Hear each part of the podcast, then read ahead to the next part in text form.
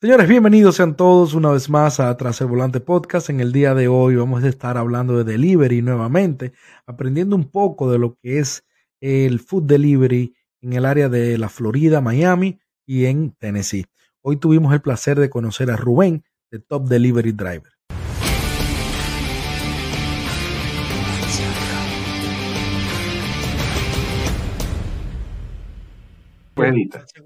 No, yo estaba asegurándome que tenía todo aquí en orden, pero como te estaba diciendo, hermano, muchísimas gracias por haber aceptado la, la, invitación y un placer, porque primera vez que nosotros hablamos. Igual, igual, gracias por la invitación. Y hace un tiempo, hace un tiempo que te estoy siguiendo en el Instagram y me encanta la manera en la que los consejos, bueno, para el que no sabe, ya tú no vas a hablar un poco de ti, de tu red social, pero para el que no sabe, Rubén es eh, le da tips y consejos a los deliveries aquí en Estados Unidos, pero de una manera única. Yo diría que yo siempre me vivo riendo muchísimo con los posts tuyos, pero ya creo que eso te va a tocar a ti un poco, decirnos eh, que no hables quién es Rubén, quién eres tú, de dónde vienes, eh, hace qué tiempo ya tú estás viviendo aquí en Estados Unidos. Y nada, también para mí, para conocerte, porque como te digo, ahora que tú y yo estamos hablando por primera vez, esto es súper improvisado, señores. Yo no contaba con grabar con Rubén hoy, eh, pero bueno, aquí estamos. Gracias, Hugo. Gracias por la invitación nuevamente. Y bueno, a veces las cosas así salen mucho mejor, que, que, muy elaboradas. Siempre digo, hay que ponerse en acción. Eh, bueno, yo soy Rubén, eh, manejo esta cuenta, la creé hace alrededor de nueve meses, diez meses, en marzo de este año. Yo soy de Venezuela y tengo alrededor de seis, siete años en Estados Unidos. Comencé viviendo en, en Florida en la parte norte de Latinoamérica y bueno, ya después de hace año y medio pasé Tallahassee y ya, viví, ya vivo en Estados Unidos nuevamente. ok, ¿Dónde, ¿dónde aquí en la Florida tú vivías? Estaba en Sunrise, en el área de Fort Lauderdale.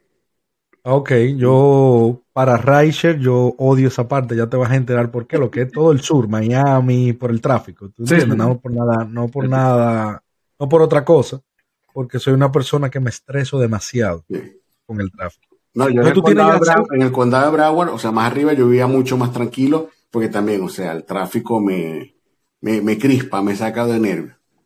Sí, totalmente, totalmente. Tú ya tú tienes 6, 7 años aquí en Estados Unidos. ¿Llegaste por la, ¿Tú llegaste por la Florida directamente? Sí, sí, porque ahí estaba un hijo que fue el que nos recibió y luego, eh, bueno, estamos, estoy, mi esposa y yo y mis hijos ya estamos todos aquí. Pero a raíz de la invitación de un hijo, llegamos por la Florida. Ok, qué bueno, qué bueno. ¿Y qué, y qué tú comenzaste, qué, comenzaste haciendo? ¿Tú comenzaste haciendo de una vez, eh, perdón, eh, delivery de una vez o ya, o qué tú hacías antes de, hacer delivery? Exacto, yo comencé como mucho con Rideshare. Eh, comencé con Uber, yo cuando llegué tenía un, mi carrito europeo, diría yo, como dice el, el de la serie La Juana, mi carrito europeo, era el 2006, entonces bueno, Uber me permitió entrar el Lyft en ese momento no me dejaba entrar y comencé a hacer Uber. En ese momento estuve entre Uber y Lyft alrededor de dos años y, algo. Pero tenía una particularidad. En Broward, por el año de mi carro, yo podía trabajar con Uber. Pero en Miami, o sea, en el condado de Miami-Dade, yo solo podía dejar pasajeros, pero no se me permitía, eh, eh, no se me permitía recoger. ¿Ok? Entonces yo iba a Miami y tenía que devolverme de una hacia la línea condal para poder volver a, conectarme. Entonces era un proceso porque, o sea, imagínate mis viajes cómo resultaban. Cuando iba a Miami, perfecto, ganaba, pero bueno, después me regresaba vacío porque sí. De verdad que nunca probé a tomar pasajeros, fui muy respetuoso de eso. Dije, no me quiero meter un problema, no quiero perder mi cuenta. Entonces siempre, nada, era el riesgo que, el, el, el precio que tenía que pagar por hacer Uber. Luego, al año y medio, algo así, seguí intentando y Lyft me aceptó, me extrañó porque ellos eran mucho más exquisitos con el año del vehículo. Y bueno, me puse a hacer los dos, Uber y Lyft. En ese momento Uber coloca la opción, me presenta la opción de que puedo ponerme para también para recibir delivery y empecé a hacer delivery en determinado momento. O había horas muertas donde me llegaban los dos tipos de órdenes. Entonces ahí tomé, ahí tomaba las órdenes de delivery y empecé a probar y me di cuenta que, por ejemplo, las horas del mediodía mermaba mucho la cantidad de pasajeros y empezaban los delivery. Entonces ya ellos me dieron la opción como de, de pasar el switch de un lado a otro hasta que, bueno, me fui decantando por los delivery. Saqué algunas cuentas y dije, me quedo con los delivery. Ok, pero antes de entrar en el tema de lo de delivery, Rubén, hay dos cosas que me llaman la atención. Eh, tú me dices que tú comenzaste con Uber porque el Lyft no te, no te, no te, no te aceptaba. Por el año del vehículo. Por el año del vehículo. Entonces, cuando tú entras, llegaste a hacer Lyft, llegaste a cambiar el vehículo donde Lyft no, no, no, el mismo vehículo, pero Lyft de repente me, me, me, eh, una oportunidad me, me, traté de inscribir otra vez, a ver qué me decían, y bueno, oh sorpresa que me aceptaron. aceptaron. Me aceptaron. Ok, esa es la número uno. Entonces, ¿qué, hace, ¿qué tiempo después que tú comienzas haciendo Uber, qué tiempo después ya entras con Lyft también? Yo creo que fue casi a los dos años, año y medio, dos años. Fue mucho. Y cuando entras con Lyft, la otra cosa que tenía que me dio curiosidad es de que tú no podías manejar en Miami, sí podías manejar más para arriba, más para el norte. Sí, sí. Pero lo que era Miami Dade no te dejaba. No me dejaba, no me decía que no podía tomar pasajeros por una regulación gubernamental. Yo me mudé de Nueva York hacia la Florida hace año y medio por varias razones. Pero una de esas razones era porque yo decía, si yo voy a seguir haciendo Uber, que era lo que estaba haciendo en el momento en Nueva York, yo no puedo más. Tengo amigos en diferentes partes de Estados Unidos donde ellos pueden manejar libremente sin ese estrés que yo tenía. Eh, lo mencioné en un episodio. Sí, yo lo, lo de Long Island. Lo de Long, Island. Era un dolor de cabeza el que cada vez que me tocaba un viaje para Nueva York, ya que no podía recoger a nadie, yo tenía que manejar vacío. Claro. ¿Entiendes? Entonces era una hora perdida, era gasolina perdida, toles perdidos. Eh, era algo que a mí me estresaba mucho, el mal saber de mis amigos que me decían, tú no sabes lo como, nos, como yo me siento el poder coger cualquier viaje. Pues esos amigos vivían en New Jersey, ellos se mudaron luego para Atlanta, otro se mudó aquí en Orlando. Tú no sabes lo que se siente, tú poder coger un viaje sin preocuparte de que te saquen de esa área. Entonces yo entonces ahora aquí en la Florida no es así. ¿Hace qué tiempo? ¿Qué tiempo fue? ¿En qué año fue eso? Más o menos. Estoy hablando entre 2017 y 2019, más o menos. 2017. Sí, entre 2017 y 2019, porque ahí fue cuando yo empecé, una vez que tuve el permiso de trabajo y todo, en el 2017. Y ya para la época de pandemia, ya yo no estaba haciendo prácticamente eh, eh, O sea que tuvo que haber sido entre 2017 y 2019. Ok. ¿Y tú cuando vivías aquí, ¿Ya había cambiado eso de que ya tú podías manejar en Miami Dade o fue luego de que te fuiste? No, no, no, fue, fue estando allá, o sea, haciendo Ray De repente me aceptó. No, no, ok, pero, okay, pero cuando te fuiste para Tennessee, cambió ya de que, porque ahora mismo se puede manejar en Miami. No, no, tú puedes manejar en toda la Florida. Claro, no, lo que pasa es que no te sé decir porque yo dejé de hacer Ray en el 2019. O sea, en lo, que el 2020 ya prácticamente ya yo no estaba haciendo Ray Wow, qué mal, porque aquí una de las cosas más eh, convenientes para mí en la Florida era, es eso, que yo puedo coger un viaje donde quiera. Claro. Yo normalmente, yo vivo... Mm, dime, dime. Escucho. No, dime, dime. Yo vivo en Wellington, yo vivo cerca de West Palm Beach, yo estoy a una hora y diez de Miami, de Miami Los, caballos, los caballos, la zona de caballos. Exactamente, exactamente, mucha finca por aquí. Pero lo, eh, la única forma en que yo bajo a Miami tiene que ser bien temprano en la mañana, tres, 2, 4 de la mañana, 5 como muy tarde, y siempre ya cuando va a comenzar el tráfico, tipo 6, 6 y media, yo trato siempre ya de subir. La única forma en la que yo me quedo allá manejando tiene que ser bien en la madrugada o en la noche, donde no hay tráfico, pero yo siempre trato de mantenerme, no sé si entre Pompano Beach y Jupiter. Yo no bajo de Pompano, yo no subo de Jupiter. Tiene que ser un viaje bueno para Orlando. Ahora vamos a entrar en eso, en las tarifas y eso, las tarifas que ustedes tienen ahora mismo con Delivery, que en los rideshare han caído bastante, pero uno, con gracias a las estrategias, las experiencias que ya uno tiene, uno ya sabe qué viaje coger y qué no. Pero yo trato de mantenerme en esa área porque Miami-Dade, lo que es Broward County también, el tráfico me, estresa demasiado. Y yo la verdad que no puedo manejar allá. Bueno, pero qué mal, qué mal que tú tenías eso en aquel entonces, porque entonces, ¿qué te, qué te desmotivó? Porque sé que comenzaron a entrarte viajes de deliveries y eso, y comenzaste a probar. Pero cuando Rubén decide, eh, cuando tú dices, yo no más voy a hacer Riser, eh, eh, delivery, voy a dejar el Riser, ¿por qué? Uno, empecé a ver también la parte de la responsabilidad con los pasajeros. De verdad que es una gran responsabilidad y yo admiro a las personas que hacen eso. No, eh, yo lo vi mucho, o sea, me estresaba, me estresaba un poquito. Y, ojo, y yo tenía mi, mis métricas, o sea, la, las calificaciones cliente excelente. Y hice muchos viajes, no recuerdo ahorita, podría ver en, en algún momento, pero mm, me estresaba un poquito eso. Y lo segundo, empezó a hacer el tráfico. Me di cuenta que, que de, de hecho las horas con, eh, cuando el tráfico se ponía pesado, yo prefería estar como que más cerca de, de, de, de, mi zona de acción, de mi casa y todo eso. Entonces, una de las primeras cosas que empecé a hacer fue dejar el ride full temprano en la mañana y luego ya el resto del día hacer eh, delivery. Y luego, cuando vi el tráfico de los viernes, dije, no, definitivamente los viernes solo delivery, no voy a hacer ride porque me, me, estresaba, me estresaba demasiado. Entonces, en ese momento creo que es que hice el switch. Y la otra es que a mí me gusta no sé si te has dado cuenta que me gusta mucho como que manejar los números. Eh, yo, yo siempre he dicho que lo que no se mide no se puede cambiar. Y me di cuenta, o sea, empecé a ver con el, el delivery, tal vez las ganancias no eran tan altas, o sea, el número grueso, el, el bruto, tú no lo veías tan alto como rideshare. De repente podías tener un viaje de 60 dólares. A lo mejor 60 dólares me costaba un, par de horas o tres horas en, en delivery pero me daba cuenta que la relación dólar por milla recorrida era mucho menor. Yo dije, pero bueno, y, ojo, y entonces viene un punto. Eh, eh, te comenté que mi carrito era en ese momento, eh, era 2006. Entonces yo tenía que velar mucho por el mantenimiento de mi carro. no podía darme en ese momento la oportunidad de comprarme otro. Bueno, mi esposa sí lo tenía, pero lo necesitaba para su trabajo.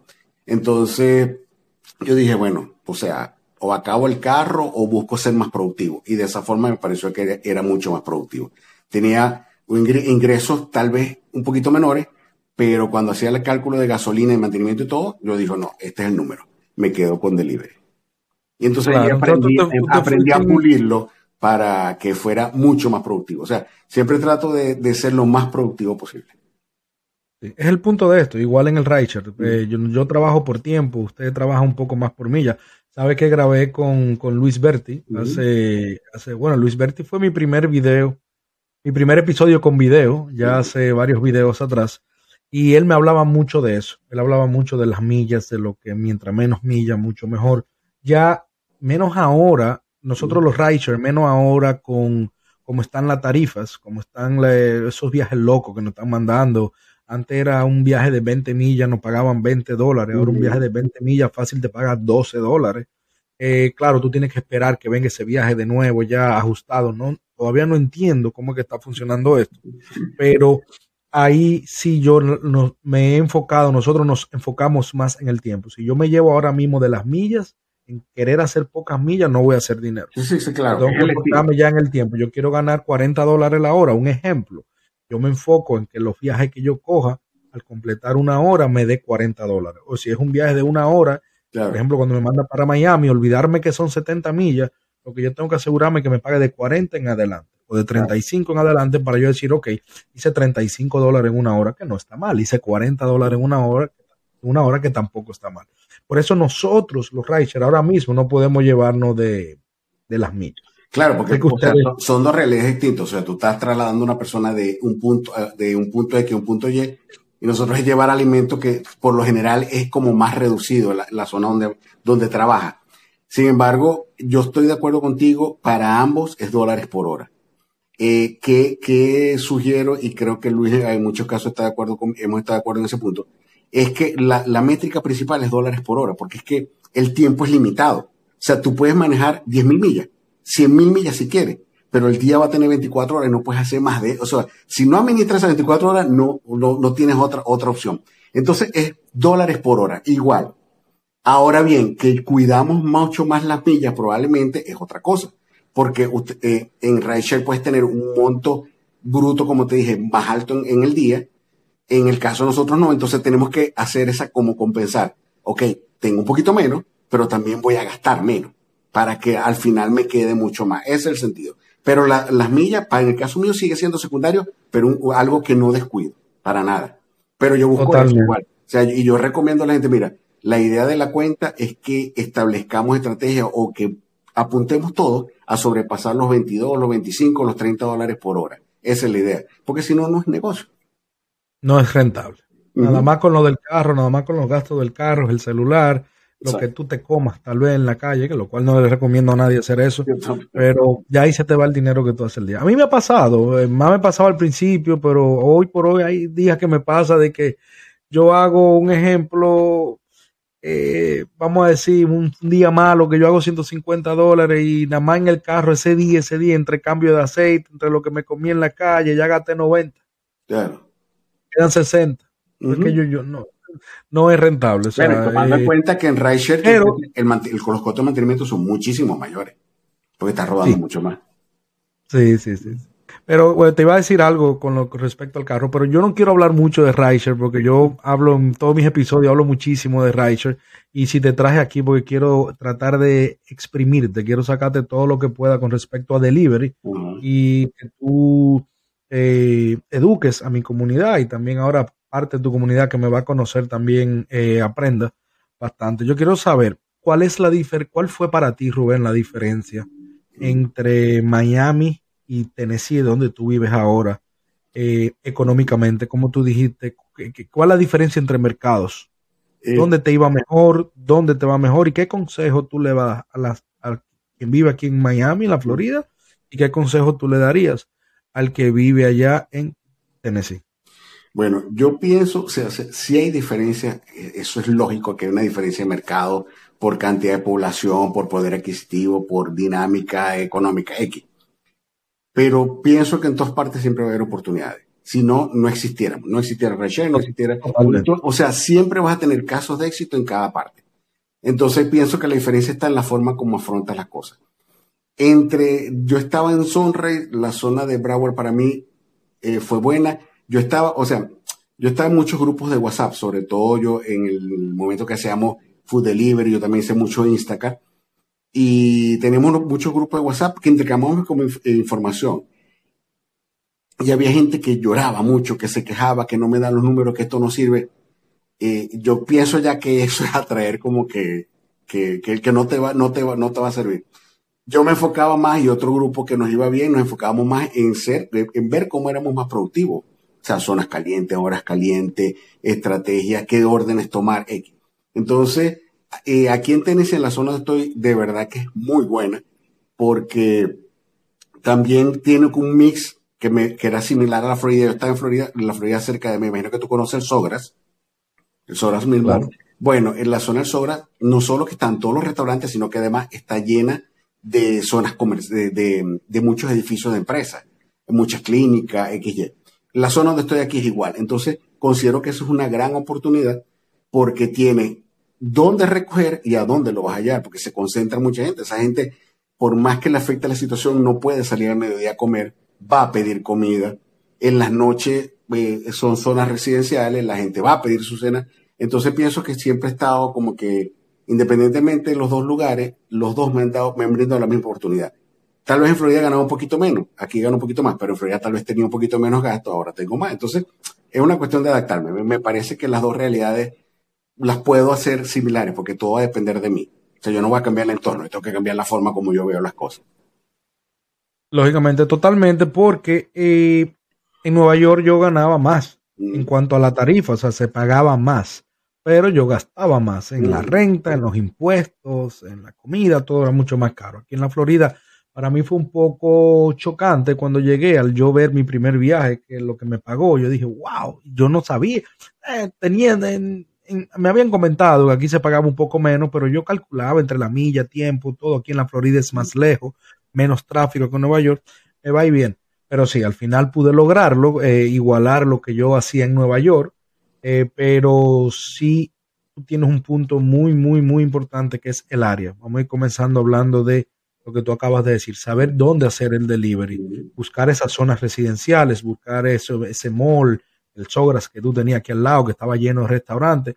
Tú lamentablemente no te podías, si tú vives en un área donde no tienes restaurantes, ni zonas, eh, ni donde no, tienes ni el consumidor ni el que ni donde vas a buscar, o sea, no vas a hacer dinero, no vas a hacer dinero. Igual pasa con el Riser, si es una zona muerta donde tú sabes que ahí no no va a pasar. Entonces eso es muy importante lo que tú acabas de mencionar, el conocer el área es totalmente primordial. Fíjate que quería, quería enlazarte una anécdota que, que tiene que ver con Reicher.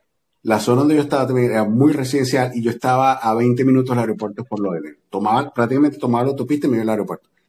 Yo no sé por qué, pero siempre yo llevaba pasajeros al aeropuerto, pero yo nunca tomé un solo pasajero al aeropuerto. No me gustó. O sea, no me gustó nunca. Eh, debe ser por el sentido de que eh, tenía como que ese temor, quién sabe a dónde me tocaba ir, a pesar de que lo que pasa es que cuando yo empecé, Uber no te, no te advertía si era una, una carrera de larga distancia. Ya terminando de hacer Uber fue que empezó a avisarlo. Entonces yo nunca tomaba paseo al aeropuerto. ¿Qué hacía yo? En esa zona, yo aprovechaba, yo sabía que a las 4 o 5 de la mañana, o sea, todo el mundo para el aeropuerto.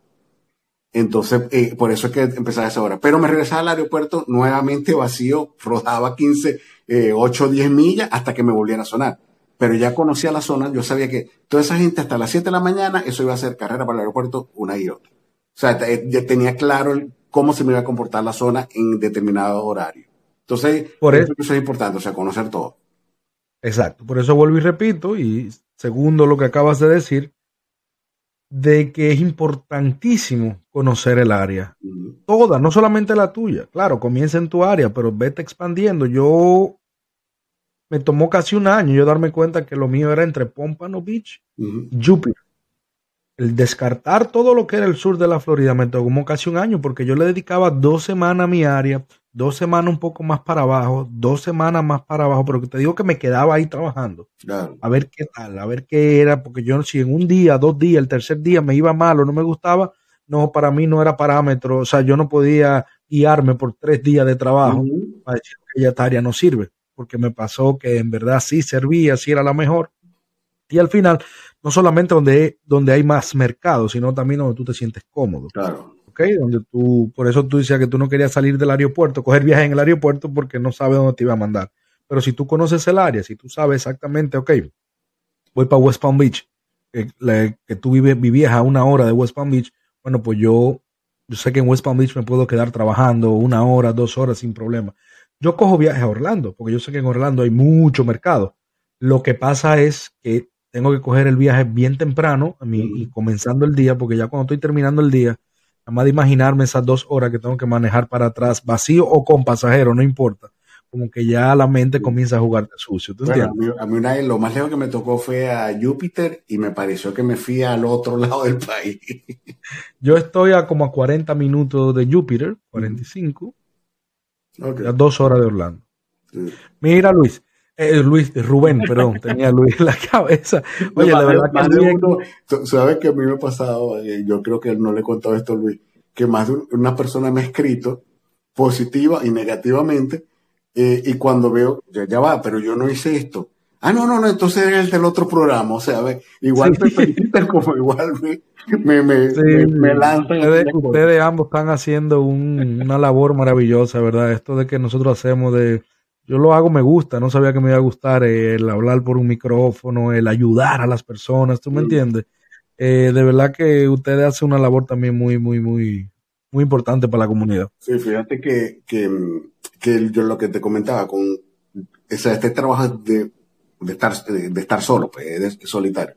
Y en Florida estuve con su grupo de WhatsApp, entonces siempre intercambiamos, intercambiamos información y mucha gente le, le, gustaba la manera como enfocaba las cosas. Entonces, estando aquí, bueno, después de otro año casi no conocía a nadie, igual perdido o estaba recién llegado, dije, pero bueno, si yo, si yo más o menos manejo cierto conocimiento, ¿por qué no aglutinar y tratar de, de compartir con las personas y que las personas comparten conmigo?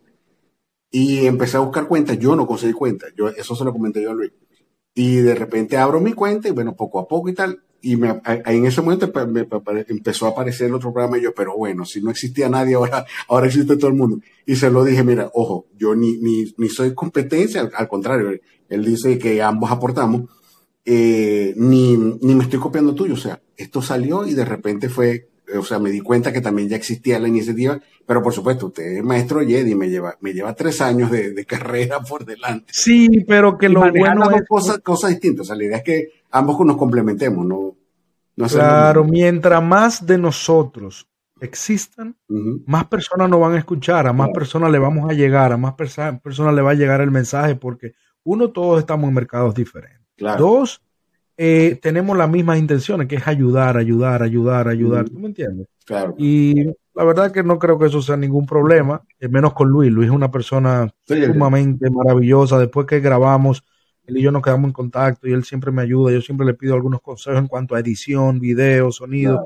Él siempre está respondiéndome y ayudándome. Un saludo, un abrazo bien grande para Luis. igual. Mira, Rubén, y eh, dando ya, entrando de nuevo un poco al tema del delivery, allá en Tennessee, vamos a dejar un, hablar un poco de la Florida, si te parece. Allá en Tennessee, ¿cuáles son las plataformas que tú usas? ¿Cuáles son las plataformas que más provecho tú le sacas? Sí, si tú ves, o sea, de cuando inicié la cuenta, y, eh, la de Top Delivery Driver tiene que ver con Food Delivery. Entonces yo me, yo me he concentrado mucho en el Food Delivery, en lo que es Uber Eats, DoorDash y, y Grubhub.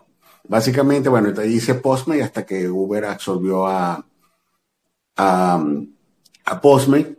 Eh, pero el, a pesar de que yo abro las tres y le doy la, la misma prioridad o la, la misma oportunidad a cada una. Eh, ahorita recientemente saqué mis números el año pasado, Dorda sigue siendo la que más dinero me da, me termina dando alrededor del 60-70% de mis ingresos. Tengo otras aplicaciones, o sea, yo tengo, por ejemplo, yo las tengo todas. Tengo Rody, empecé haciendo Rody hace años, después Rody cambió y, y, desmejoró mucho, ahorita creo que está volviendo. La tengo, a veces la veo. Tengo Amazon Flex, no me gusta hacer paquetería, lo que hago es Whole Food, que me quedó la, la costumbre de Instacart, de llevar paquetes de, de, comida de Whole Food. Entonces, una vez al mes lo hago para, no, para mantener la cuenta. Hay otra aplicación de delivery, que, de, de catering que estoy testeando, que la compartí con muchos en, el, en la cuenta. Y tengo también... ¿Cuál es el nombre, ¿cuál es el nombre de esa compañía? Es, es la compañía que le presta servicio a Z Catering. O sea, Z Catering es una compañía que, a la cual DoorDash en ocasiones le presta servicio y bueno, hay mucha controversia que si se queda con las propinas, que ya eso, eso, eso es un punto que tengo que, desarrollar siempre. Entonces esta es la compañía que le brinda a ellos que se llama De Libertad. Eh, tengo Spark también y de vez en cuando, o sea, yo siempre tiro un poquito algo porque yo tengo que mantenerlo activo, o sea, yo no puedo esperar que el día de mañana me aparezcan y me, me cierren una cuenta porque, o que las aplicaciones son así y quedar en el aire. Entonces siempre estoy manteniendo un poquito activa, pero el fuerte, el 90% son los food delivery. Las tres de food delivery. DoorDash, tú dices que es la que más, tú te da un 60, 70% de tus ganancias. Sí, no es porque sea la mejor, sino porque le agarré el truco. Porque DoorDash tiene algo que yo he conversado en, mucha, en muchos de, mi, de, mi, eh, de mis videos, y es que DoorDash esconde la propina, pero, o sea, no tienes una idea. Hay muchas órdenes son, la gente tal vez le huye, mira, no, una orden de 6.25, 3 millas, 4 millas, no la voy a hacer, pero una, muchas veces esas órdenes terminan cerrando en 30, 40 y no, no es que es una vez a la cuaresma, es que pasa mucho, pero tienes que aprender a, a, a, a olerla. Entonces, claro, eh, yo hago muchas órdenes de Uber, por ejemplo, te salen muchas de 10 dólares una milla, que esas son las que me fascinan, esas son las, las bonitas de Uber, pero las de Dorda, o sea, te pueden mover el piso, te pueden arreglar el día de una vez. Las que, las háblame un poquito, habla, háblame un poquito, y perdóname que te interrumpa porque me llama, me, llama, me genera curiosidad. El de que Dordas esconde mucho las propinas. ¿A qué sí, tú te refieres? Porque eh, la mayoría de las aplicaciones, sobre todo Dordas y Uber, eh, más Dordas, eh, buscando que la gente acepte todas las órdenes, eh, no muestra las órdenes en, en, la totalidad lo que va a pagar. Porque si no, todo el mundo esperara a tomar la orden de 20, 30 dólares. Entonces ellos, ellos, ellos tienen lo que yo eh, denomino el número mágico. O sea, en cada ciudad hay un número donde a partir de ese número tú sabes que puedes tener, puede haber propina oculta si se juntan otros factores. O sea, un tipo de restaurante bueno, un buen número de ítem, más ese número, ya tú sabes, bueno, esta hay una alta probabilidad de que te venga con sorpresa, o sea, que re, reviente, como dice uno, reviente la piñata. El caso de, por ejemplo, Growhub, no, Growhub te pone una orden de 10 dólares, tú sabes que te va a pagar 10 dólares. Uber te pone una orden de 10 dólares, probablemente, si es un buen restaurante, puede cerrar 10, 15, 20, X. Pero DoorDash, o sea, es una locura. Él una orden, te puede mostrar una orden de 20 que te va a pagar 20, pero te puede mostrar una orden de 6 que te puede pagar 30. Entonces, es, es, es, DoorDash es un proceso. Es un, un caso de estudio. Es un caso de estudio. Sí, hace sentido. No es lo más conveniente para ustedes los, los drivers, pero ahí yo entendería un poco a DoorDash porque como tú dices, si no todo el mundo se va a sentar a esperar las órdenes grandes y no va a tomar, va a haber, va a haber muchos clientes que se van a quedar sin su comida. Exacto. Como ahora mismo hay muchos pasajeros que se quedan sin su viaje porque, dime tú, ya Uber te enseña, Lyft te enseña cuánto tú vas a ganar por viaje. Eh, ya yo no cojo esos viajes de 2 dólares con 80, ya yo no cojo esos viajes de 3 dólares con 40. ¿Me entiendes? Cuando yo sé que me va a llegar uno de 15, de 25, de 60. Entonces eso es algo que... ellos, eh, o sea, es la orden que a uno le convenga, no que le convenga a ellos. Lógicamente.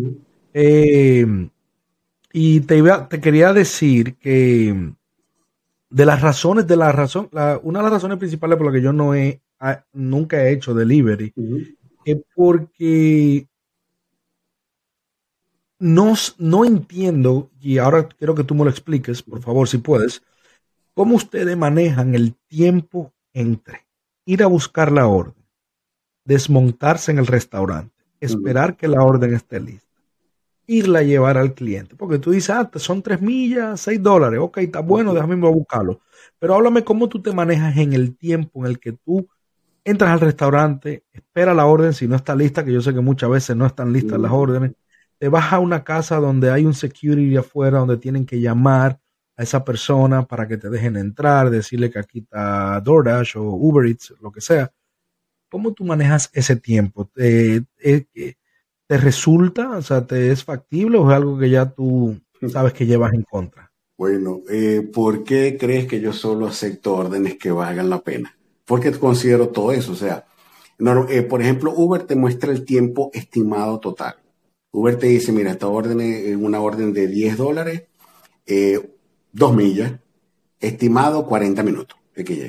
Entonces, si, si, yo, si volvemos al punto, si yo parto de que necesito ganar por decirte algo, 25 dólares la hora, por dar un número, 20 dólares la hora. Yo no me puedo permitir que una orden de 10 dólares me dure más de media hora.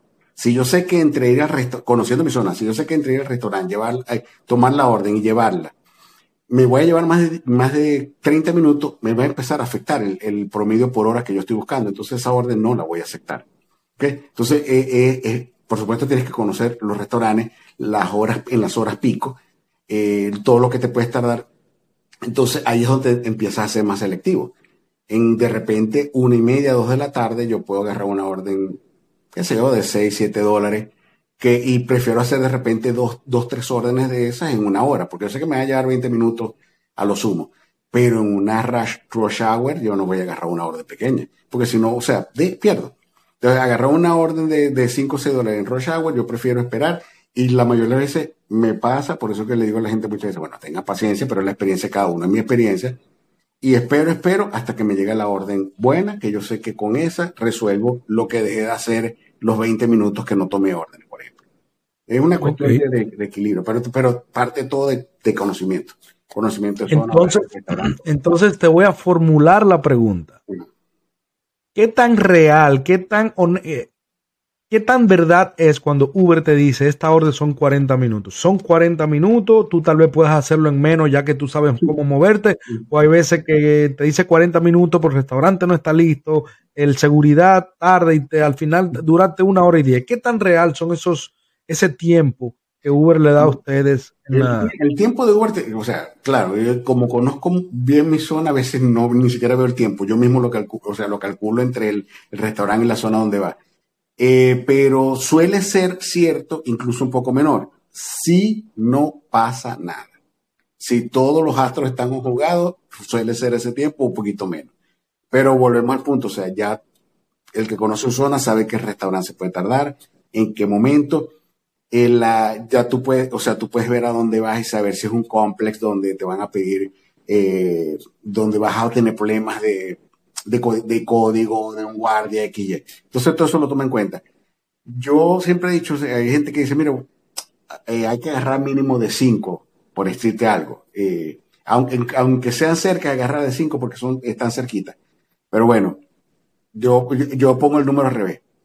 Si yo voy a hacer 20 dólares la hora, por, nuevamente por tu ejemplo, y una orden, por muy pequeña que sea y por muy seca que está, no me va a llevar, como dices tú, entre ir, bajarme y volverme a montar y llevarlo al cliente, no me va a llevar menos de 15 a 20 minutos. Entonces, es muy difícil que yo haga más de tres órdenes por hora. Entonces, si las voy a hacer aquí a 5, no puedo esperar más de 15 dólares la hora. Entonces, por eso que yo busco que, que la base sea más alta.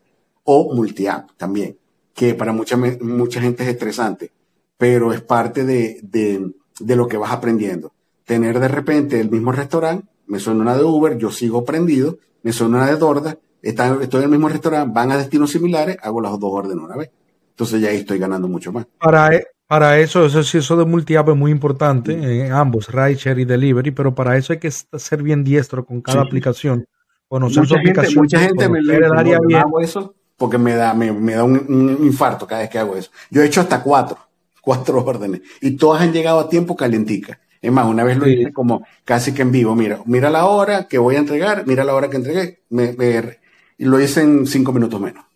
Pero bueno, eh, los años. Hay que, hay, hay, que, no, hay, que, hay que tener experiencia. Así que a lo el que está comenzando ahora. No, no, no. Que no, o sea, niños no, hagan esto en casa.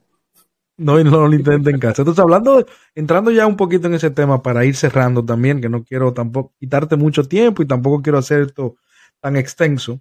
Eh, ¿Qué consejo tú le darías a un deli a alguien que quiera comenzar a hacer delivery, digamos en Tennessee? O Miami, que son las áreas tuyas.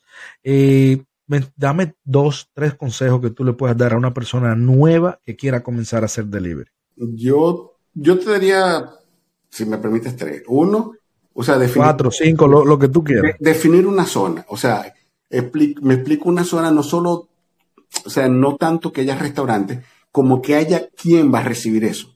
Porque si estás en una zona de restaurante, pero estás en medio de la nada, la cosa se pone como un poquito complicada, ¿ok? Entonces, siempre hay, en Estados Unidos abundan las zonas donde está área de restaurantes y área de oficina o área de residenciales grandes, ¿ok? El otro, definir horario. En las mañanas y los mediodías va a ser importante esa zona de oficina. En las tardes, noches va a ser importante la zona residencial. Y lo tercero es que la experiencia te la va a dar todo lo que haga. O sea, en un principio tienes que aceptar esas órdenes buenas y las no tan buenas. Lo importante es que si aceptas las órdenes no tan buenas, trata de hacerlo como para que no te frustres en un futuro, trata de hacerlo en distancias cortas. O sea, a lo mejor te va a tocar agarrar de 4 o 5, porque así es la forma de aprender, pero bueno, que sea una o dos millas, no va a agarrar una de 4 o 5 de 10 millas.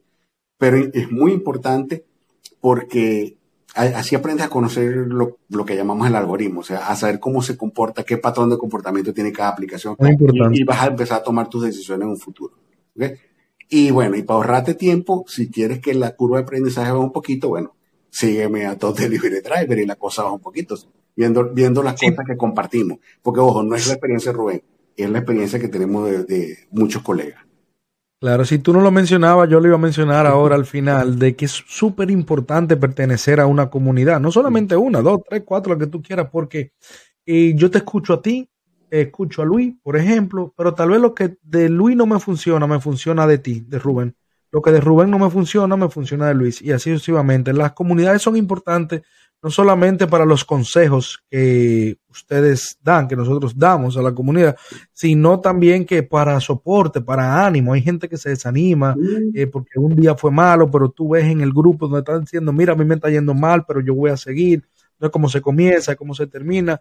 Las comunidades son muy, son muy, muy, muy, muy importantes, no solamente para comenzar, sino ya con, aunque tú tengas ya muchos, muchos años de experiencia, eh, siempre ese soporte es necesario. Claro, por eso es que no sé si tú ves, o sea, yo hago las cosas serias, pero también hago cosas que le pongo cosas porque entiendo que este trabajo, eh, o sea, todo el tiempo estamos solos. Entonces es muy fácil desmotivarse. Entonces, la, primero la automotivación es importante y segundo, bueno, que de repente el día alguien le vea, qué sé yo, que te da un buen consejo o un consejo importante, algo que no habías, que habías pensado, que no habías pensado, pero también que de repente, bueno, ¿qué le pasa a este loco? Hoy me hizo reír, pues me saludó, X. O sea, te sientes como que un poquito acompañado y esa es la idea. Totalmente de acuerdo. Y no te pregunté qué horario, Rubén, tú trabajas. Eh, ¿Cuál es el horario que más te funciona? O no sé si tú eres de lo que tiene cualquier horario aleatoriamente. Ella como digo yo, uno tiene que ir como que avanzando. yo empecé eh, como todo, que casi que cuando te sentaba decía, epa, estoy sentado, estoy perdiendo dinero, tengo que hacer algo. Pero bueno, va pasando el tiempo y tiene otra necesidad. O sea, la, no, no todo es trabajar. Y llega un momento que decanta. Eh, sí, tú me ves ahorita, me preguntas mi horario, o sea, yo soy súper cómodo, me van a decir, pero bueno, tú, tú eres, el, papá de los cómodos. Yo empiezo normalmente, mm, trato a veces de, mi esposo y yo somos noctámbulos, entonces yo trato a veces de levantarme temprano. No puedo. Humanamente no puedo. Y siempre me prendo como a las nueve, entre nueve y diez, pero a veces termino saliendo de la casa a once, once y media. Eh, trabajo como hasta las dos y media, vengo, almuerzo con mi esposa, comparto con ella y luego vuelvo a salir después de las cuatro como hasta las nueve de la noche. De, trato de hacerlo de lunes a sábado. A veces los domingos ella me acompaña si hay que ajustar un poquito. Eh, me propuse para este año comenzar en las mañanas, tratar de probar por lo menos un bloque de, de 7 a ocho y media, o sea, ver los desayunos, porque me han comentado que en, zonas como estoy de oficina, los desayunos, la parte de desayunos también es buena. Muchas empresas piden desayuno, pero no me ha dado todavía el cuerpo. Todavía tengo ese pendiente para este año. Acuéstate más temprano. No puedo, no, es una cuestión que no puedo. ¿Tú sabes a qué hora, tú sabes a qué hora yo me levanto diario? A la hora que yo me acuesto. Seguro. Anoche, ¿sabes que no me acosté? A las dos y media y me acosté temprano. Yo me acuesto, yo me levanto a las dos de la mañana, dos, dos y media. A la hora que tú te levantes, yo me estoy acostando. Mi alarma siempre está a las dos. Si estoy un poco cansado, le doy media hora más, pero a las dos y media tengo que parar. No puedo comenzar a trabajar después de las tres de la mañana. Hoy, hoy voy a trabajar en la noche. Voy a trabajar, hoy trabajo hice yo empezaba a las cuatro de la mañana. Ojo, y a veces eran las dos de la mañana y yo estaba llegando a la casa. Ese día, por supuesto, empezaba un poquito más tarde que a veces me agarraba una racha y estaba una o dos de la mañana manejando. Nunca me gustó agarrar borracho, nunca me, gustó, me gustó meterme en, en, sitios de bululú. Yo llevaba a la gente para la fiesta, pero yo no las iba a buscar en la discoteca. No, ya con la experiencia, ya cuando yo lo veo que vienen, ya yo sé, yo le bajo el vidrio, hablo con ellos, le pregunto dos, tres, cinco, diez segundos ahí para ver en qué estado están, para saber si lo monto o no. Pero esos son los buenos, aunque son incómodos, pero esos son los viajes buenos en la noche, porque son demasiados, son tantos que pero hoy trabajo, hoy trabajo en la noche. Hoy, hoy voy a trabajar un tipo 8 de la noche hasta las 4 o 5 de la mañana. Mm, Mira, con esta baja que hemos tenido en todo, no solamente en los riders, no solamente en el delivery, eh, ya para cerrar, Rubén, ¿qué, ¿qué consejo tú le darías al delivery actual? actual? No importa si está comenzando, si es una persona ya con experiencia como nosotros, que estamos experimentando esta baja en el mercado. Eh, ¿Cómo superarla? ¿Cómo seguir adelante sin uno desanimarse? Sin... Bueno, dame tu consejo. El desanimarse es, un poquito difícil, es fuerte manejarlo, porque lamentablemente, o sea, las situaciones se van a presentar. Hoy, eh, hoy va a pasar de repente un año, dos años, siempre va a haber momentos duros, momentos difíciles. Y aquí es donde siempre dice, o sea, va a ser cliché, va a sonar cliché, pero es donde uno tiene que ser creativo. Y a veces no hay que inventar el agua tibia. Eh, ser creativo, por ejemplo, ahorita implica eh, tratar de, o sea, no depender de una sola aplicación, tener la mayor cantidad de, de huevos regados, o sea, no todos los huevos en una sola canasta, y tratar de hacer cosas diferentes. Lo que no te esté resultando, o sea, eso hay que ponerse en acción rápido. Por un, un momento, pero si algo no te está resultando, tienes que cambiarlo. Porque es de loco pretender tener eh, los mismos, ¿cómo se llaman? Buenos resultados haciendo lo mismo que viene haciendo. Haciendo lo mismo. Totalmente de acuerdo. Entonces tienes que, que ser creativo. Si, si algo no te, está, no te está funcionando, yo siempre parto, o sea, hay un punto que, que sé que hay ciudades difíciles, zonas difíciles y todo, pero yo a veces quiero hacer esta pregunta y sé que genera mucha controversia cuando la gente decide dejarlo, por supuesto, es una decisión personal, pero a veces me pregunto, ¿hizo el mayor esfuerzo posible para, para, para continuar siendo productivo?